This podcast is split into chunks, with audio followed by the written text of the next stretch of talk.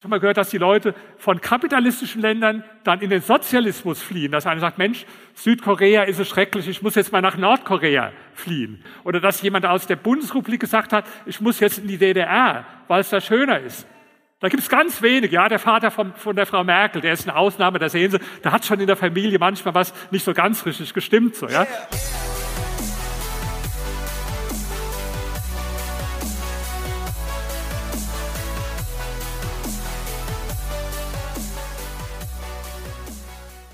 Gestern war in Berlin eine Demonstration in Berlin-Grunewald. Wer sich nicht so in Berlin auskennt, Grunewald ist das Villenviertel von Berlin, also wo die reichen Leute wohnen.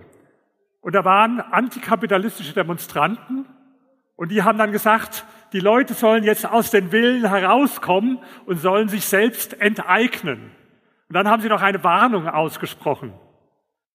Dann war eine Rednerin, die hat gesagt, bitte nicht vergessen, wie es Marie Antoinette gegangen ist.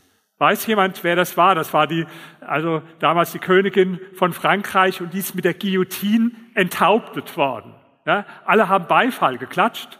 Irgendwie haben es die Antikapitalisten mit der Guillotine. Ja, das war auch im letzten Jahr, da war eine große revolutionäre 1. Mai-Demonstration in Berlin. Da waren überall in Berlin Plakate, da stand gegen die Stadt der Reichen und daneben war eine Guillotine abgebildet. Manche finden es lustig, vielleicht, ich finde es überhaupt nicht lustig, aber scheint irgendwo so eine Vorliebe der Antikapitalisten zu sein in letzter Zeit für die Guillotine. War jetzt vor einer Woche ein Bericht in amerikanischen Zeitungen, ich habe auch selbst was drüber geschrieben in der Welt, dass vor dem Haus von Jeff Bezos, dem reichsten Mann der Welt, auch eine Guillotine aufgestellt wurde. Ja, irgendwie ein, ein mörderischer Humor. Manche finden es vielleicht lustig. Manche finden es vielleicht auch lustig, wenn bei einer Demonstration Leute rumlaufen mit einem Schild Kill your landlord. Das heißt auf Deutsch, töte deinen Vermieter. Mal als Gedankenexperiment stellen Sie sich vor, da läuft jemand mit einem Schild rum, wie zum Beispiel tötet Türken oder tötet Flüchtlinge. Ja, da wäre die Aufregung zu Recht groß, da wäre überall Empörung. Aber tötet deinen Vermieter, tötet Reiche, tötet Chef Bezos, Guillotine, haha, lustig. Ja, das sind Leute, die irgendwie was gegen den Kapitalismus haben. Ich wohne auch in Berlin und ich bin auch mal eine Zeit lang durch den Grunewald gegangen, allerdings nicht, um gegen die Kapitalisten da zu demonstrieren, sondern damals habe ich noch in einer kleinen, bescheidenen Dreizimmer-Mietwohnung gewohnt und bin durch den Grunewald gelaufen um mich zu motivieren, um mir die Villen da anzuschauen und mir vorzustellen, wie schön es wäre, wenn ich selbst mal statt in meiner Drei-Zimmer-Mietwohnung da so eine Villa im Grunewald besessen würde. Einige Jahre später habe ich diese Villa gekauft im Grunewald. Ja, und ich überlege mir, ob die Leute, die gestern da demonstriert haben, ob die auch in ein paar Jahren sich die Villa im Grunewald kaufen oder ob die immer noch frustriert irgendwo durch die äh, Gegend rennen und die Guillotine für Menschen fordern, die einfach ein schöneres Haus haben als sie selbst. Also, Sie sehen es an meinem T-Shirt. I love capitalism. Ich finde, Kapitalismus ist großartig. Und da werden Sie sagen, na ja, äh, kein Wunder, der ist ja auch selbst reich, der ist selbst Kapitalist, da muss er ja den Kapitalismus großartig finden. Nein, ich finde Kapitalismus vor allen Dingen deshalb auch großartig, weil er das beste System gegen Armut ist. Und es mag Sie jetzt vielleicht überraschen, aber ich möchte Ihnen ein paar Fakten dazu erzählen. Vor 200 Jahren, bevor es den Kapitalismus gab, haben 90 Prozent der Menschen weltweit in bitterster Armut gelebt. 90 Prozent. Heute sind es weniger als 10 Prozent. Das sind 200 Jahre Kapitalismus, weniger als 10 Prozent. Und was besonders interessant ist, die Hälfte dieser Reduktion ist in den letzten 35 Jahren passiert. Und die letzten 35 Jahre sind aber genau die Zeit, die von Antikapitalisten als besonders schlimm angesehen wird. Der bekannteste Kapitalismuskritiker heute auf der Welt ist Thomas Piketty, ein französischer linker Ökonom. Der hat einen weltweiten Bestseller geschrieben, Das Kapital im 21. Jahrhundert. Und da hat er die These vertreten, er sagt, ja, im 20. Jahrhundert ist sogar die Gleichheit größer geworden, trotz Kapitalismus komischerweise. Aber so seit 1980, 1990 wird alles immer schlimmer und steigt die Ungleichheit. Sie kennen es auch, wenn darüber geschimpft wird, über die Schere zwischen Arm und Reich. Ja, aber das sind genau die Jahre, in denen 1,2 Milliarden Menschen aus bitterer Armut entkommen sind. 1,2 Milliarden Menschen. Das heißt, die Perspektive ist entscheidend. Da, wo der Thomas Piketty nur steigende Ungleichheit sieht, sehe ich, dass über eine Milliarde Menschen der Armut entkommen sind. Also ich interessiere mich gar nicht für Ungleichheit, ich interessiere mich für Armut. Wenn ich über Kapitalismus spreche und Sozialismus spreche, dann werden Sie vielleicht fragen, was verstehe ich darunter? Kapitalismus ganz einfach ein System, in dem die Unternehmen und letztlich die Konsumenten bestimmen, was produziert wird. Sozialismus ein System, in dem der Staat das entscheidet und Planbehörden darüber entscheiden. Jetzt muss man wissen, einen reinen Kapitalismus und einen reinen Sozialismus gibt es nirgendwo auf der Welt, hat es noch nicht gegeben. Selbst in sozialistischen Ländern wie Nordkorea oder in der DDR gibt es noch ein bisschen Privatwirtschaft. Nicht so viel, aber gibt es noch. Sonst würde auch wahrscheinlich gar nichts funktionieren. Und in den kapitalistischen Ländern, da gibt es jede Menge natürlich sozialistische Elemente. Staatswirtschaft, auch bei uns in Deutschland leider nicht zu knapp. So, also in Wahrheit haben wir überall Mischsysteme und ich vergleiche das mit einem Reagenzglas. Ja? Ich nenne das die Reagenzglas-Theorie. Also Sie haben im Reagenzglas zwei Bestandteile, Markt und Staat. Und dann schauen Sie mal, was passiert, wenn ich mehr Markt eingebe und was ist, wenn ich mehr Staat eingebe. Und das erkläre ich Ihnen jetzt mal, damit es nicht so abstrakt ist, haben wir einfach ein Beispiel. China. In China fand 1958 bis 62 unter Mao das größte sozialistische Experiment der Menschheitsgeschichte statt. Der sogenannte große Sprung nach vorne. Wer hat über den großen Sprung nach vorne und über dieses Experiment in seiner Zeit in der Schule etwas gehört? Mal wieder Hand hoch. Ja, das sind zwei, das sind nicht so viele. Ich stelle die Frage oft überall auf der Welt, wo ich Vorträge halte, und es sind immer nur ganz wenige. Das ist eigentlich das ist eine Tragödie. Das ist eine Tragödie, weil damals sind 45 Millionen Menschen, 45 Millionen Menschen umgekommen bei diesem Experiment. Die meisten sind verhungert. Mein Buch, das Sie übrigens nachher draußen auch kaufen können noch, Kapitalismus ist nicht das Problem, sondern die Lösung beginnt mit einer ausführlichen Schilderung dieses Experimentes, der große Sprung nach vorne. Und dann 1976 ist Mao Zedong gestorben und danach kam Menschen, die gesehen haben, das System war vollkommen an die Wand gefahren. Dann kam Deng Xiaoping. Und noch 1980 haben 88 Prozent der Chinesen in bitterster Armut gelebt. 88 Prozent der Chinesen haben in bitterster Armut gelebt. Heute ist die Zahl auf unter ein Prozent gesunken. Das hat es niemals in der Weltgeschichte gegeben. Niemals. Dass 800 Millionen Menschen bitterster Armut entkommen sind. 800 Millionen Menschen. Und jetzt ist die Frage, wodurch? Einfach weil man mehr Markt, mehr Privateigentum gewagt hat. Privateigentum wurde eingeführt, gab es vorher gar nicht. Marktelemente wurden eingeführt. Ja? In das Reagenzglas, von dem ich spreche, wurde Markt und Privateigentum eingegeben. Und was passiert? Den Menschen ist es besser gegangen, dadurch in China. Und das ist ja nur eines von vielen Beispielen. Ich vergleiche in meinem Buch tatsächliche Länder, tatsächliche Dinge aus der Geschichte, die passiert sind, nicht irgendeine Theorie mit der Realität. Das ist nämlich der Trick, was alle Antikapitalisten machen. Die denken sich irgendeine perfekte Gesellschaft aus, irgendeine Utopie. Und dann vergleichen sie damit die Realität. Da kommt die Realität immer schlechter bei weg. Das wäre genau, wie wenn ich jetzt, sagen wir, darf mal fragen, wer ist bei Ihnen verheiratet oder hat eine feste Beziehung? Mal Hand hoch. So, ziemlich viele. Jetzt stellen Sie sich mal vor, von den Männern, ihre Frau kommt nach Hause abends und sagt, du Frau, äh, du Mann, ich habe es mir überlegt, wir müssen ernsthaft miteinander sprechen. Im Prinzip, es geht um Scheidung. Ja?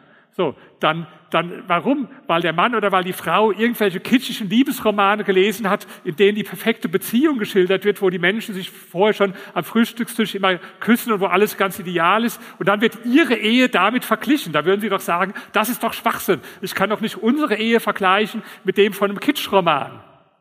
Ja? Sondern würden sie sagen, ist doch fairer, wenn du unsere Ehe vergleichst mit der Ehe von unseren Nachbarn vielleicht oder unserem Bekanntenkreis. Das wäre doch fair.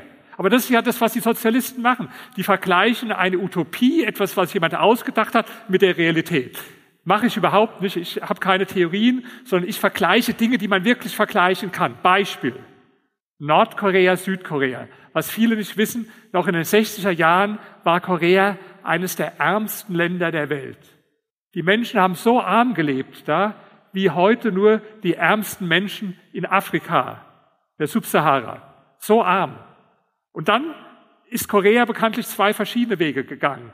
Nordkorea den Weg Sozialismus, Planwirtschaft, Südkorea den Weg Kapitalismus. Was ist passiert? In Nordkorea verhungern immer noch bei jeder Missernte Menschen, manchmal Hunderttausende, die da verhungern. Die Menschen leben in bitterster Armut. In Südkorea, ich war letztes Jahr da, auch um Vorträge zu halten, da war ich im Hotel und wollte nur mal sehen, Rolltreppe tiefer, was da war. Da habe ich das größte Shoppingcenter gesehen, was ich je in meinem Leben gesehen habe. Mit einer wahren Vielfalt, wie ich es noch nie in Europa oder Amerika gesehen habe. Das ist Südkorea heute.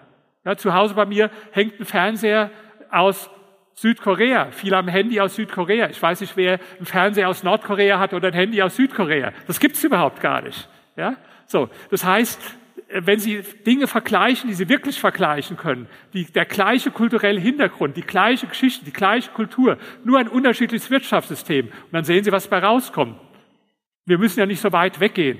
Wir haben es ja selbst erlebt. Bundesrepublik DDR. Aber viele Menschen wissen es nicht mehr.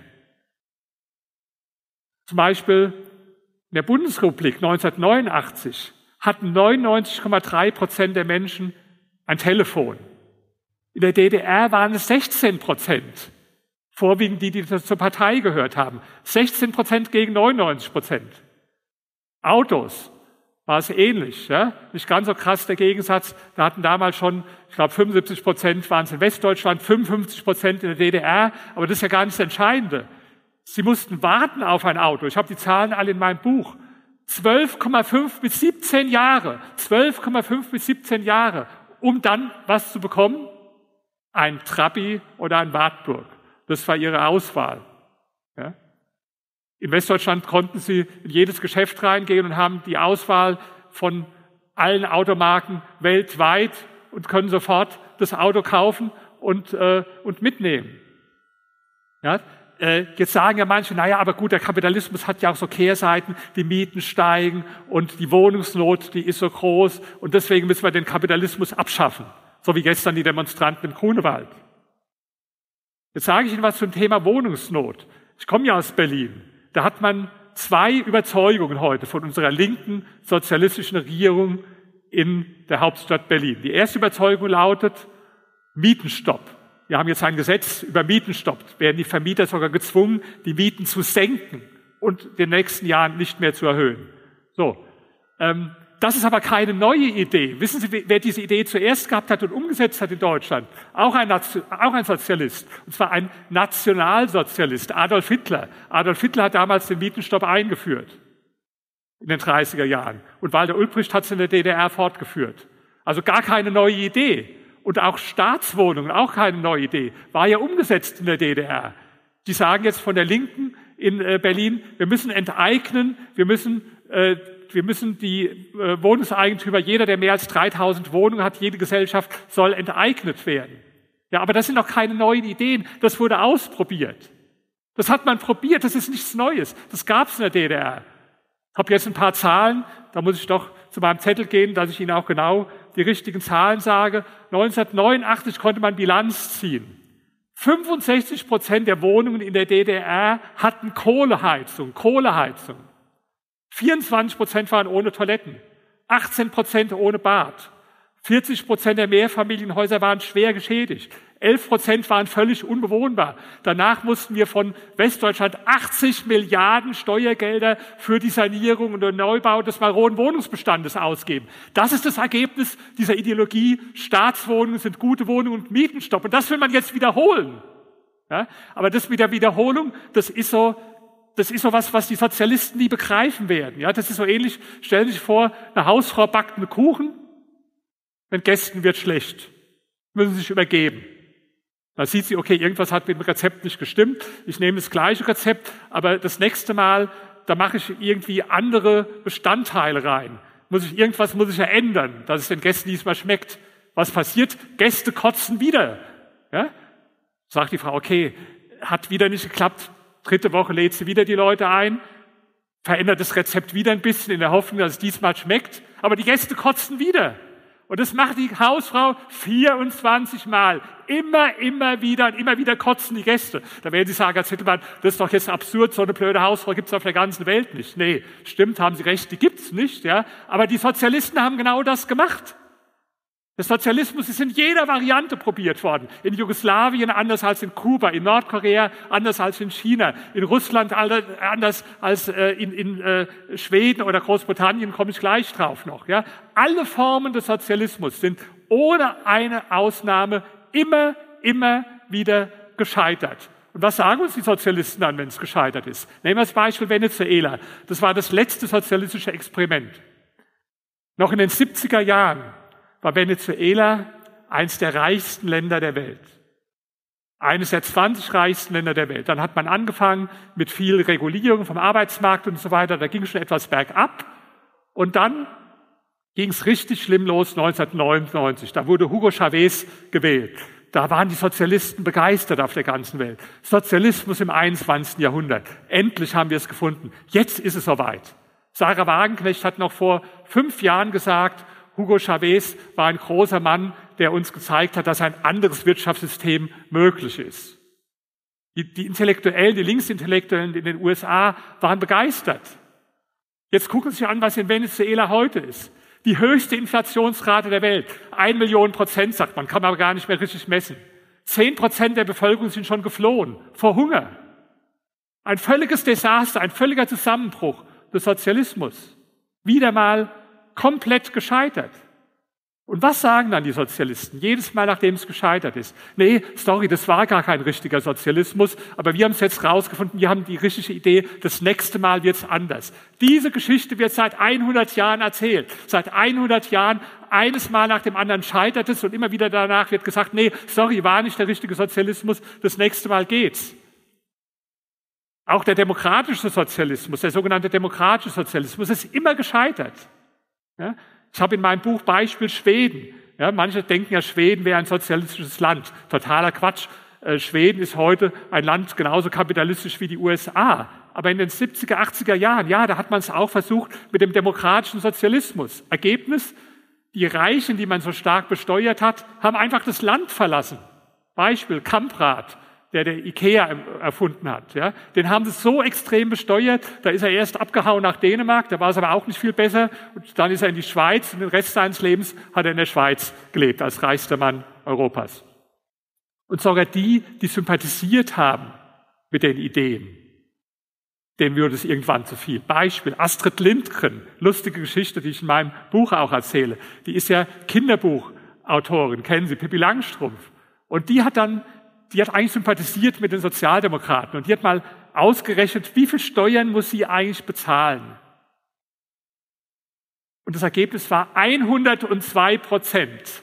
Sie haben richtig gehört, 102 Prozent. Da sagt der Finanzminister von Schweden, die soll weiter Märchen schreiben, die kann nicht richtig rechnen und das stimmt nicht. Dann hat man es ausgerechnet und es hat gestimmt. Und der schwedische Ministerpräsident Palme hat sich sogar entschuldigt in der Fernsehansprache und hat gesagt, jawohl, die hat recht gehabt. Später hat man das alles geändert. Ja, die Steuern sind immer noch Einkommensteuer höher in Schweden als in vielen anderen Ländern, aber die haben die Erbschaftssteuer abgeschafft, die Schenkungssteuer abgeschafft, die Vermögenssteuer abgeschafft und viele Arbeitsmarktderegulierungen vorgenommen. Also was haben sie gemacht? Reagenzglas, mehr Kapitalismus gewagt, mehr Markt und den Menschen ging es schon wieder besser. Und so kann man ganz viele Beispiele aufzählen. Ich habe noch viele drin in meinem, in meinem Buch, wo Sie immer wieder sehen, wenn Sie Dinge wirklich vergleichen, die Sie vergleichen können. Zum Beispiel in Südamerika vergleiche ich Chile und Venezuela, wo ich vorhin schon gesprochen habe. Chile das wirtschaftlich stärkste Land mit dem höchsten Lebensstandard, aber auch das kapitalistischste Land in Südamerika. Es ist immer wieder kommt das Gleiche bei raus. Da werden Sie vielleicht sagen, naja gut, der Zittelmann hat jetzt die Beispiele so gewählt, dass sie ihm passen, dass das rauskommt, was er will.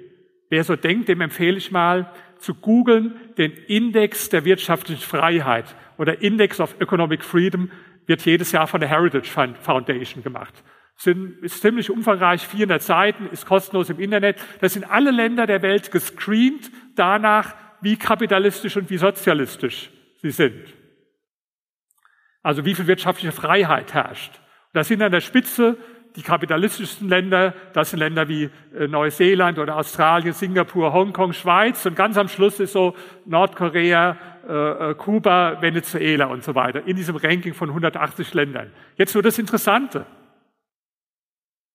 Haben Sie schon mal gehört, dass Menschen fliehen vom Sozialismus zum Kapitalismus? Ja, aber haben Sie schon mal gehört, dass die Leute aus, haben Sie, äh, nee, haben Sie schon mal gehört, dass die Leute von kapitalistischen Ländern dann in den Sozialismus fliehen? Dass einer sagt, Mensch, Südkorea ist so schrecklich, ich muss jetzt mal nach Nordkorea fliehen. Oder dass einer sagt, Mensch, in, in, in äh, Miami ist so schlimm, ich muss jetzt nach Kuba fliehen. Ja, vielleicht mal für zwei Wochen zum Urlaub, aber bestimmt nicht länger, bestimmt nicht fürs ganze Leben. Oder dass jemand aus der Bundesrepublik gesagt hat, ich muss jetzt in die DDR, weil es da schöner ist.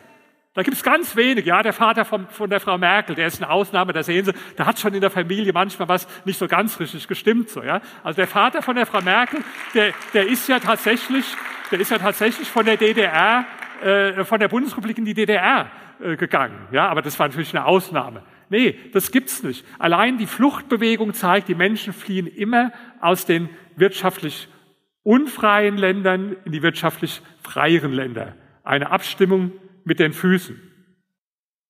Ja, und dann wird natürlich gesagt, na gut, aber der Kapitalismus hat auch Kehrseiten, die Umweltverschmutzung. Klimawandel ist ja heute ein beliebtes Thema. Dann empfehle ich Ihnen mal, wenn Sie gucken, diesen Index der Heritage Foundation, den ich Ihnen genannt habe.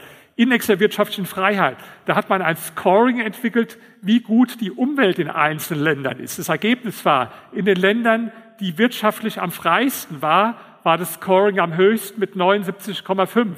In den Ländern, die überwiegend frei waren, war es bei 69,5 und in den wirtschaftlich unfreien Ländern war es bei unter 50. Ja, das, das weiß auch jeder. Die größte Umweltverschmutzung, die es je gab, das war in Ländern wie in der Sowjetunion und in der DDR. Jetzt werden Sie sagen, ja, aber bei uns gibt es auch Probleme wie der Klimawandel. Ja, natürlich, die Probleme gibt's. Die gibt's unter anderem deshalb, weil wir lange auf Kohlekraftwerke statt auf Atomenergie gesetzt haben. Aber hat der Kapitalismus die Atomkraftwerke ausgeschaltet oder waren es die grünen und linken Politiker? Ja, das ist doch die Frage, die sich stellt. Also, Sie sehen, äh, das, was man immer hört, Kapitalismus ist schuld an Ausbeutung, Umweltzerstörung, dass es den Menschen so schlecht geht auf der Welt. Wenn man sich wirklich die Fakten anguckt und nicht jetzt die Utopie vergleicht mit der Realität, sondern Dinge vergleicht, die man vergleichen kann, dann werden Sie sehen, das ist auch der Grund, warum ein Buch so heißt, Kapitalismus ist nicht das Problem, Kapitalismus ist die Lösung.